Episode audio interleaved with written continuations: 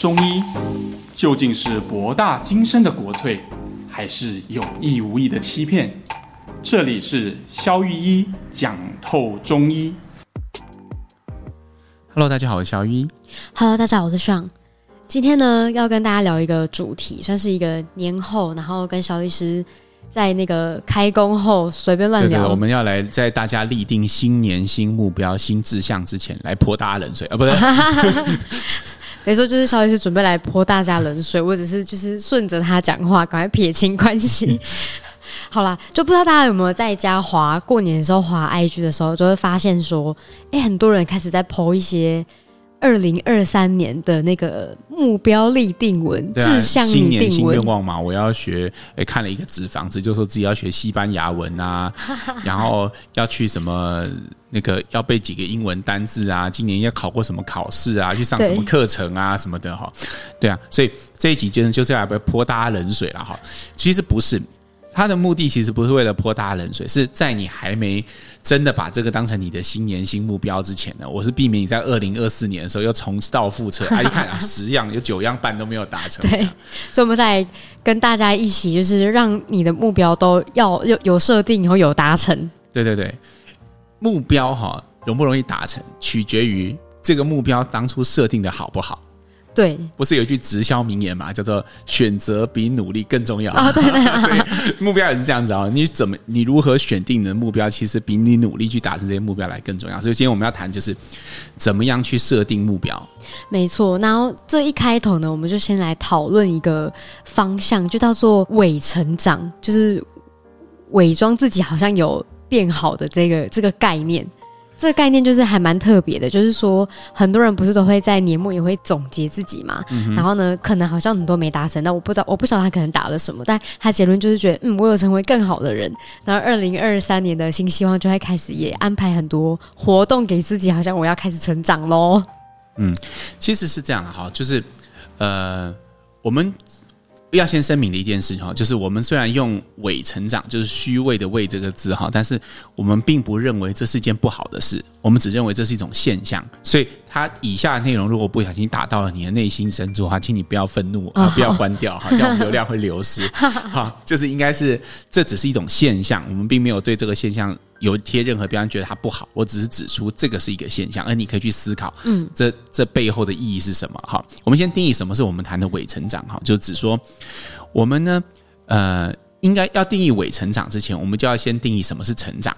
我们不是都很喜欢一个名词嘛，哈，叫做舒适圈嘛，对不对？哦，对，刚刚稍微是宕机三秒，对对 对，年后突然间宕机，哈，就我们不是都很喜欢一个名词嘛，叫舒适圈，它只是你平常习惯。舒适做的事情或待的地方，就是你所谓生活的框框内。对对对，比如说，呃，一个人都不出门，那家里就是他舒适圈。对，他出门去买个东西，哦，那就是跨出舒适圈，是不是？但我们没有那么废了哈。但是有些人觉得，哎，他从来不出国，好，那所以出国就是他跨出舒适圈哈。这是地域上的，那也有指心理的，比如说，有些人觉得跟别人打交道。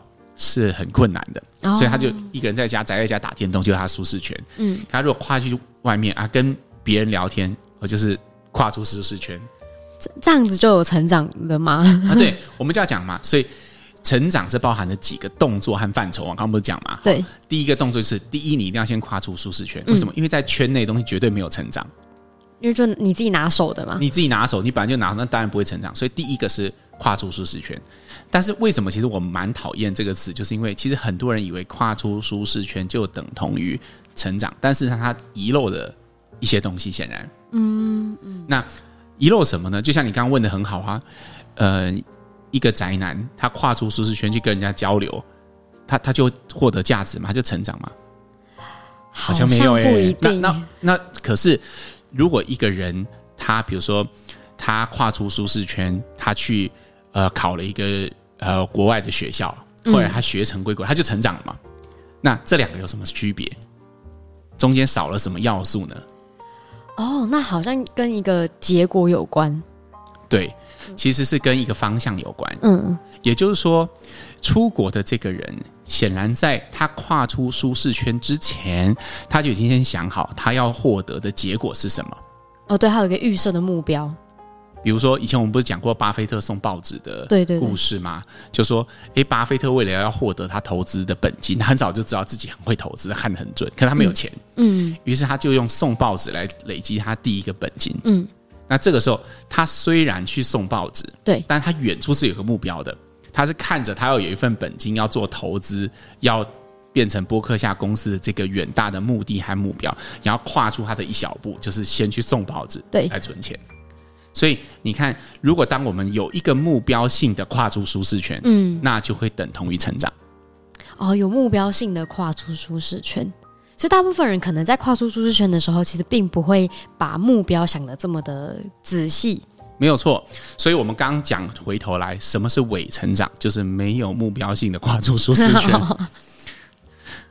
所以对，所以很多人就是在一开始可能呃设定自己目标的时候，比如说哦规定自己今年就是要看十本书之类的，但他也不知道为什么他要看这本书，他就只是因为为看而看，其实也是一种伪成长的概念。比如说，如果假设你真的有一个说今年要看十本书，阅读十本书，甚至把书名都写下来的朋友，就可以问他：你为什么要看这十本书啊？哦，如果他。答不出来，那就是没有目的性的跨出舒适圈，他就只是为了一个一个不阅读的人，然后为了建立阅读习惯而跨出这一步，那就代表这个东西大概率上是对你的成长没有帮助的。哦，那如果反过来说，假设他是为了要建立自己的阅读习惯而去看书，这样子就会比较有目标性吗？没有，这样也没有目标性。哦，怎么说？为什么？因为建立阅读习惯本身，我觉得不是一种目的。问题是你为什么要建立阅读的习惯？哦，你我我呃，我这样说哈，你有没有听过有人说说要学英文的话，你就一定要把你丢到美国去，或丢到英国去，你就会学？有有有听过？为什么？因为你丢去那边，会你就完全需要生存。对啊，你需要生存呐啊。那不管你的你的资源、你的环境，或者是你的你有没有花大钱买英文教材，那不是最重要，重要是你每天每一句话都是英文。对，别人跟你讲话你听不懂，你会想办法去理解别人。对，那这个时候你的英文就一定会进步，因为你是有一个很急切的目的，那个目的就是生存。所以你要必须每天不断的冒险去猜别人在跟你讲什么，然后你要冒险不断去说别人可能听不懂你讲的话。嗯，但是你的目的是为了生存，这个时候他就会成长。嗯。但是如果你去的地方是温哥华或者是洛杉矶，就满满都是华人的地方，哦，可能英文就不会变好。很多人去了十年，英文还是不会变好。对，哎，这个就是很明显，因为你没有那个目的，嗯，建立一个好的什么习惯，这个绝对不是目的。哦，就好像这个很像这样哈，有些人他新年新目标有一个很俗气的嘛，就是我要赚大钱嘛，哈。对。那如果你是为了赚大钱，可是如果有你说为什么你要赚大钱，你答不出来的话。那基本上这个目标也不会成，谁不想要赚大钱啊？谁不想要好的阅读习惯？谁不想要身体健康？谁不想要减重？对。但重点是你背后如果没有目的的话，其实它一定会是没有方向性，一定会是发散掉你的能量的。懂？我突然想到说，就是我哥是业务嘛，然后他以前成家前可能有时候业绩就普普这样，但因为现在太有经济压力了，怎么样业绩都是第一名，就大概是这种感觉。他目目的很清晰，是啊，那个生存的目的。你知道，嗯、呃。我买第一间房子的时候啊，嗯，那个时候我记得我岳父给了我一个非常中肯的建议。好，我岳父还有不会都不会听节目，然后因为他是一个至今都不会用手机的人，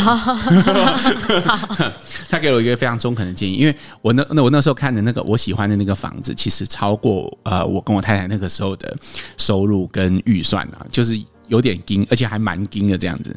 然后我那时候就觉得很犹豫，在买之前，我大概下定的时候我。睡不着两个礼拜，因为我就会觉得有一点点太大的压力，对我们那时候而言。嗯，然后呢，我记得那时候我岳父就跟我讲说，他说不要怕，买房子就是要超过自己能力的百分之三十。百分之三十？为什么这个数字？就比如说，假设你算出来你可以负担的，呃呃，岳父，但呃，先讲啊，以下不构成什么投资建议，我只是在分享。好，就他那时候说，假设你算出来一个月，假设你可以付，假设五万块的房贷，假设啦，随便讲的。嗯那你就要大概比你预期再多百分之三十，意思就是大概你可以负担到六万到六万五这样。嗯，为什么要这样做？对，为什么要这样做？他说，就是因为你一旦一选择要承担这份房贷以后，你就一定会变得更有钱。这是不是就是我们刚讲的？想办法让自己赚。对，为了一个很明确的目的而赚钱的时候，因为你会知道嘛，不管怎么样，银行是不会让你赖账的。对。所以这个时候你就非得要让你自己变成更高收入的人。嗯嗯，哎，这个也是一种压力，而，而好像从结果来看，真的会挺过来。所以现在都挺过来了。好，那所以我们现在都知道，就是伪成长的这个概念，就是因为没有目标性的在设，在跨出舒适圈嘛。哪一些人需要跨出舒适圈呢？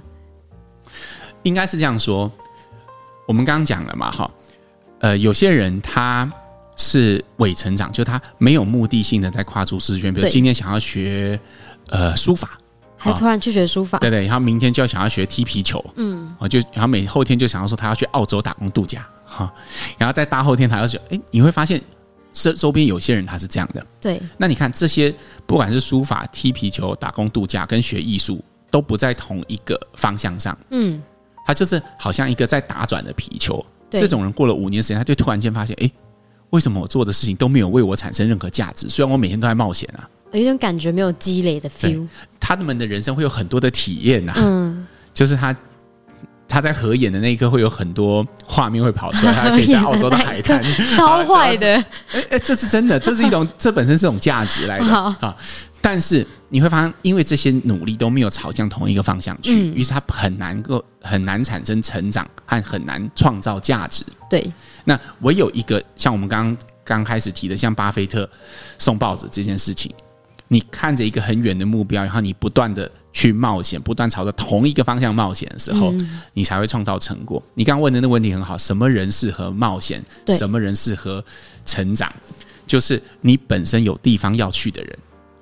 哦，这不是一体两面吗？我们说有目的的踏出舒适圈才会成长嘛。对，反过来，什么人需要成长？就是有目的的人啊。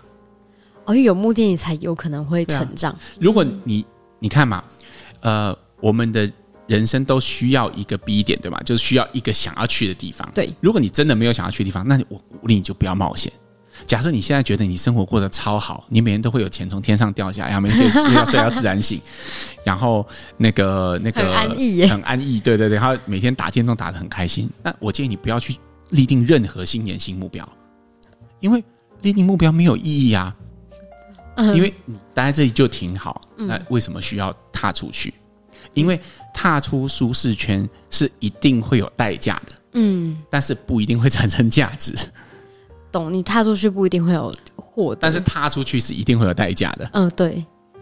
好，但是没有办法产生价值，因为我举例哈，比如假设你是一个不善与人交际的人，你今天勇敢的踏出你的家门，跟站在你家门口的第一个陌生的女生搭讪。好它会不会产生价值，来源于你心里有没有那个目的？就是，哎，你是想要创造一个关系吗？对，没错。如果你真的想要看一个陌生的女生创造一份亲密关系，哎，第一个就算不是那个人，但你会从她跟她互动的过程中看到她鄙夷的眼神，鄙夷的眼神，或者是她临走之前就是给了你一句啊，死宅男，离我远一点。好，对。你应该先洗个澡之类的啊，至少你收到一个回应，你应该先回家洗澡，对吧？我先把胡子刮干净，哎，你就往你成功又迈进了一小步。对，但是如果你在做这个动作之前，你是没有先想到呃目的的，就你就只是为了冒险而冒险，我就出去好像做个那个真心话大冒险这样，我就是输了嘛。对，来随便弄一下，可能被打击就关起来，打击就关起来，然后下次就冒险别的。嗯，那你就永远不会创造价值跟结果。嗯。对，所以回到那个很重要的命题，什么人适合呃做冒险？什么人适合成？就是你有目的要去的人。嗯，那目的又分成两种，一种是犀利，一种是推力。犀利跟推力差差别在哪里？对啊，比如说你看嘛，有一些人他是很向往他生命中有个他现在还没有到达的画面，比如说可能是呃过得很富裕很有钱。就是生命的蓝图那种。我我有很多那个医生朋友，外科医生，他们的目标都是我要开到保时捷哦，所以他很努力的开到就我当然我没有鼓吹这种价值观，但是我真的认识一些人，他们真的想要这样，嗯，所以他们就会他做梦都会想到啊，他在开保时捷，然后那个风迎来，然后那个那个那个那个这个车子的那个声音吗？对对对，可以收起来，然后要迎着风这样子，然后旁边坐着 妹这样啊，对对对对对，好那。他有这个画面一直推荐他前进嘛？这你有一个地方很想去啊。那第二种是你很不满于现状啊，就是现况的，就是那那也比较舒适圈，就是已经不舒服到你想要踏出去了的这种。对啊，你知道我的前老板啊，他就是属于小时候家里很穷的那种。嗯，他跟我聊过天，他就说啊，萧医师，我觉得哈，你们现在都太幸福了哦，所以你们都没有什么赚钱的动力哦。像我们之前哦，就赚钱动力很强。他说他要娶，他说他自己还没有考上中医师特考以前呢，他就是，可是他老婆已经先考上中医师特考哦。结果他去提亲，他说超没有面子的，他老丈人超瞧不起他，哦、他就心里有那个阴影，哦、所以这这一份怕穷，然后怕待在这里的动力，一直不断的去推进他前进。哦，或者他一个原动力了，就是他不想要穷，就是他最强的原动力。但这两个动力基本上还是有一点差别的啦，还是比较鼓励用前面那种当动力，嗯、就你有想去的地方。为什么呢？因为你看你有想去的地方，那种你想要的东西不断的推进你。会逼近它，跟你只是不想要穷，你会想啊，那如果有一天，就是你不穷了，你过得不错了，你是不是就没有动力了？嗯，所以人一旦失去动力的时候，你就不知道你要往哪里去了嘛，你就会停在原地了。但是我们如果想要一直不断的成长，就显然你要设定一个很高很远的目标，最好是你一辈子都不会达到的，那你就会一直朝着那个方向去去做。嗯嗯。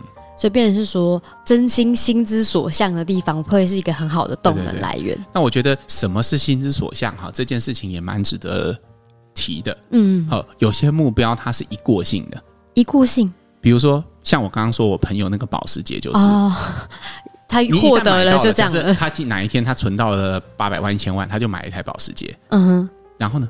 就没了，然后目标就结束了，然后他人生就再也没有动力。我现在为什么要上班？我保时捷已经买到了。好，我觉得真的会这样子哎。是啊，不是吗？嗯，对。就像有些人说啊，我就是要有钱，就有一天中了乐透，突然间，我人生到底是来干嘛的？嗯嗯。所以还有一些目标是永远都不会达成的。嗯，比如说像呃，这也是趁机置入性行销了哈。就像呃，大家都知道嘛，我呃黄医师和我。我们创了一个组织，叫做侠医会。对，它是一个以就是服务呃就是弱势为目的的一个义诊组织。对，对，那这个就显然永远不会有做完的一天。尽管我们两个再怎么努力，大概努力了三四十年，还是会源源不绝的源源不绝的弱势需要我们的帮助。这就是永远都不会达成的一个目的，而这种目的就会值得你追求一辈子，嗯、因为终其一生，你只会靠近它，而不会达成它。嗯，确实。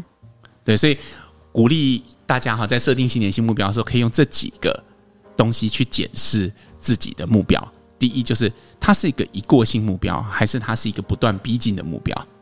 嗯嗯，然后再来，它对你来说有什么特别的目的吗？比如你要阅读十本书，你为什么要读这十本？对，为什么不是别的十本？哦，它是朝着同一个方向去的吗？比如说，你是一个业务。哦，你设定的，你需要想要去上那些课程，品牌各种课都跟你有关吗？嗯，还是有些其实跟你无关，你只是想看了纸房子，想要学西班牙文，觉得讲西班牙文的女生好像都觉得特别性感，这样，那这个就显然这目的就有点问题哈。对，所以变成是说，要追求的事情的人才适合冒险，一过性的会不好嘛？就是说会担心说。当他拥有了，就失去了，就人生就了，没有没有希望了，这样。哦，也没有说不好啦，也不错，也不错。但是你设定完之后，你达成就是要设定一个新的嘛。就是难怪奢侈品这么的蓬勃，大家会设定新的目标。对，但是我觉得其实有些事情是，嗯，你刚刚提到，比如说像奢侈品或什么，但我觉得这个没有什么不好。嗯，人有了钱，像上次上说他有一。也分享一个说，你很开心是因为买了个雨鞋，买了一个鞋子嘛，对不对？但是你很想要的，我觉得这完全没有问题。嗯，呃，所以如果你啊、呃、一个女生，你有一个你很想要的包包，然后你自食其力，然后你存到钱去买，我相信你还是会很开心的。对。但是有一个问题是，你如果一直不断用这个东西来当做目标的时候，有时候你也会犯了那种，就是你的目标没有朝着同一个方向去。哦，对吧？我们刚刚讲了，巴菲特。和伪成长差在哪里？就是他有一个一直不断往前的目标。对，我们讲送报纸之后的一段的巴菲特在做什么？他他用送报纸存到第一份本金，这本金够了吗？嗯、当然不够啊！他是用送报纸的本金去做一些表演。什么叫表演？他在投资市场上面会产生一些结果，那个绩效可能是百分之两百、百分之三百，就赚了两三倍。你要吓到他所有的朋友，嗯，所以他朋友成了他第一批股东，把钱交给他。哦然后他用这些钱又赚了两三倍，这时候整个巴菲特家族的钱都交给他管。哦，懂你的意思。所以其实他其实都很知道他自己在做什么，他不断朝着同一个方向前进。可是如果你今天是哦，一个 Gucci 包是你的第一个目标，然后再来是一双 Chanel 的鞋子是你的第二个目标，就是物质上的，那你就会发现，其实你做的事情只是不断的重复而已。对，没错。嗯，你就是达成了一个目标，然后又重新做回一样的事情。嗯，就好像有些人，如果不要讲物质，你讲精神一点可以啊，就比如像旅行。嗯，哦，我的目标是要去呃日本。嗯，啊，结果好了，我日本去完了，好棒，看到枫叶了，回来再继续努力工作，因为钱也花完了嘛，哈。然后再来，哎，我下个目标是要去欧洲，然后下个目标是要去美国。OK，但是问题是，你就会发现，哎，你一生当中好像过了十年就在做一模一样的事情，那就会发现你在重复同样的模式。嗯，懂。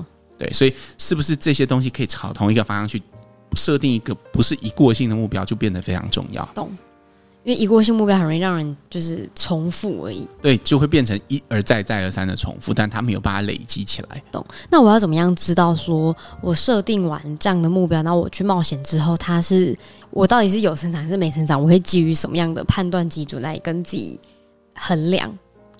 我我觉得可以啊、呃，通常我们把这个衡量的标准叫做有效跟没有效了哈。嗯，就是有效跟没有效就跟吃药一样嘛。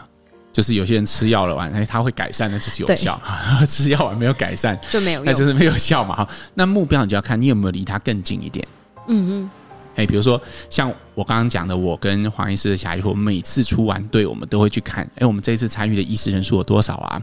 我们服务了多少患者啊？我们服务的质量有没有提高？我们接受到的反应是不是好的啊？嗯，我们可以从这些指标、这些结果来看，我们的行动是不是有效的？嗯，哎，如果像前一阵子就这样。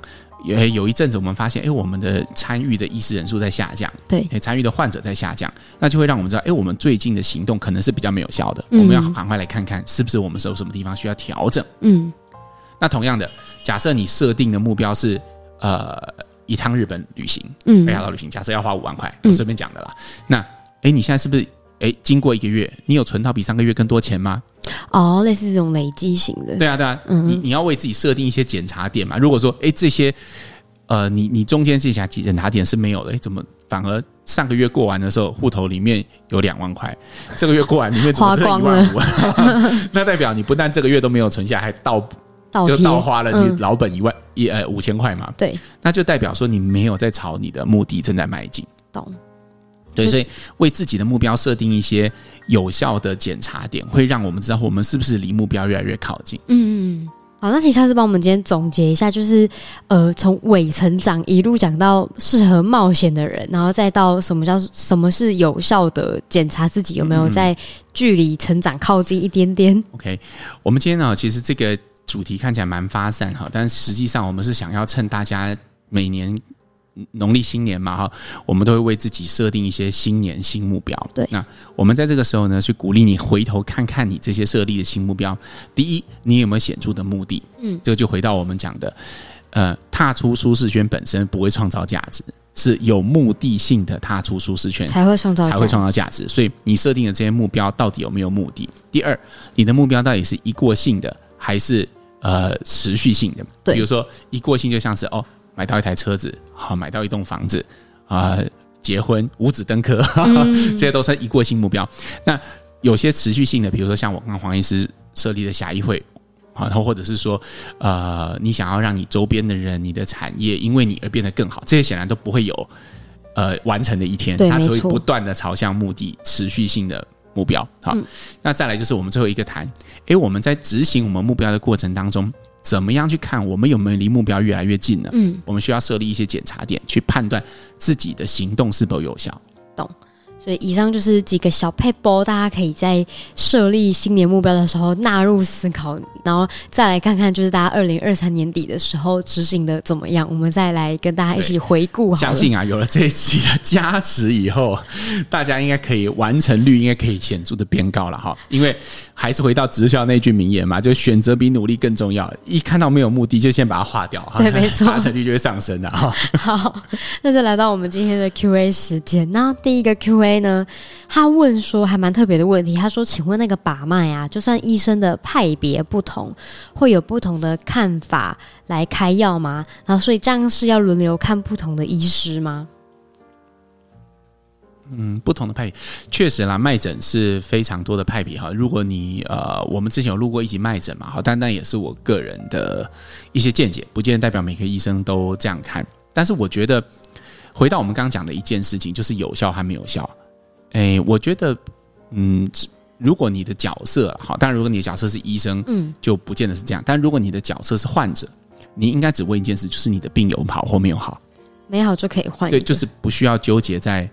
呃，就是医生的把脉的派别，因为就算他把脉派别好厉害，讲的症状好准，但是你吃了没有好，那就是没有。嗯嗯，因为对你来讲，只有有好跟没有好，派别没有那么重要。懂。嗯、好，那倒数第二则留言，他说：“请问看中医真的会好吗？他之前用三年的夏冬三伏贴，然后调好鼻过敏，然后后来去寒冷会下雪的地方生活近三年都没有事情，然后就一次烤肉的那个烟熏啊，然后就是。”影响到他那个鼻子还哪边，然后竟然变成气喘，然后诊所看了几次，转转去医院看胸内，刚好那个医师也是中西医执照的，直接说去隔壁挂中医。这样的西医加中医治疗也就三年没发作，中医中医连经痛都调好，偏偏凶猛动物区的新冠又引发气喘，还更难治疗。这有好就好了啦哈，但是我觉得这个听众倒是让我想到一件事情哈，就我们刚刚在。呃，开始录今天的节目之前，其实我们本来有想要做另外一个主题哈，呃，怎么样讨论一什么样讨论问题才是有效的啊、哦 哦？会不会空谈？对对对对对，嗯、像呃，我其实常常在回答一种问题，我最没有办法就是一时间就是回答，就是比如说，呃中医是有效的吗？真的好难说，因为说 说有效，就会有很多人说，嗯，萧医师，可是我给你看就没有效啊。嗯，对，我每天都有没有效的病人。对，但是你说没有效，有很多人有效啊。嗯、所以我们要谈的不是中医有没有效，我们要谈的是你有没有效。嗯，在某一个具体的情境下有没有效，哪一种特定的疾病有没有效？嗯，我举这个患者做例子哈，谈中医有没有效，我没有答案。但是谈气喘看中医有没有效，我的答案就会很明显是有效。嗯，就还有一个具体的病症。但是如果你谈呃恶呃恶性肿瘤四期化疗以后中医有没有效？我的答案就是没有效。嗯，对，就是你要有一个限定语，就会很容易让这种这个变成一个豁然开朗，会变成一个有答案的题目。但如果你只是空谈一个呃概念，啊，那这个这答案就是没有效。懂。嗯，好，那本周的最后一则留言，他说呢是一个很赞的节目，然后他也成为了忠实的听众。然后他想要请问呢，一天上八次以上的厕所真的算频尿吗？因为他都超过了，长期没有一觉天一觉到天亮过。最近天凉，算睡得不错，但晚上十点多睡到清晨五点，就会因为尿意醒来，这样算正常的吗？我我觉得，如果你的一天的八次厕所都在白天，我觉得还算好 OK 啊。尤其天冷的时候，嗯，一般哈，这个排尿的频率当然跟你喝水的程度有关啦，所以不要再问了哈。这种事情就是一定跟喝水有关。你如果喝水喝的少，就会少；喝水喝得多，就会多。喝多就尿多。但是怎么样多都不应该多过，比如说一个小时上一两次。嗯，我的标准是大概一个半小时到两个小时一次都算很正常。嗯，好，那。我们要区分的另外一点是晚上会不会起来这件事情。对，正常情况下晚上是不会起来的。那他会在早醒。对，但是比如说有些人他说哦，睡到五点钟觉得膀胱很胀，那就睡前如果少喝点水就不会，那就是 OK 的。哦，OK。对，所以只要你睡眠不会被中断，你不会因为尿意感而想要起床，或者是想要睡，呃，就是睡眠会被中断，就是 OK 的。好的，所以他可能可以测试看看自己，可能睡前不要喝太多水。对，那如果真的还是都是在四五点就会起来，而且你很知道明明可以继续睡，你就是被尿意感就是对中断，然后之后回去可以再睡的这种，那其实你就可以稍微去找您巷口中医师帮你补点肾的，通常就会比较比较好。好，对对对，那当然还是要看你的年龄怎么样了哈。好的，那以上的资讯呢，提供给听众们做参考。那我们今天节目就到这边，好，我们下次再见了，拜拜，拜拜。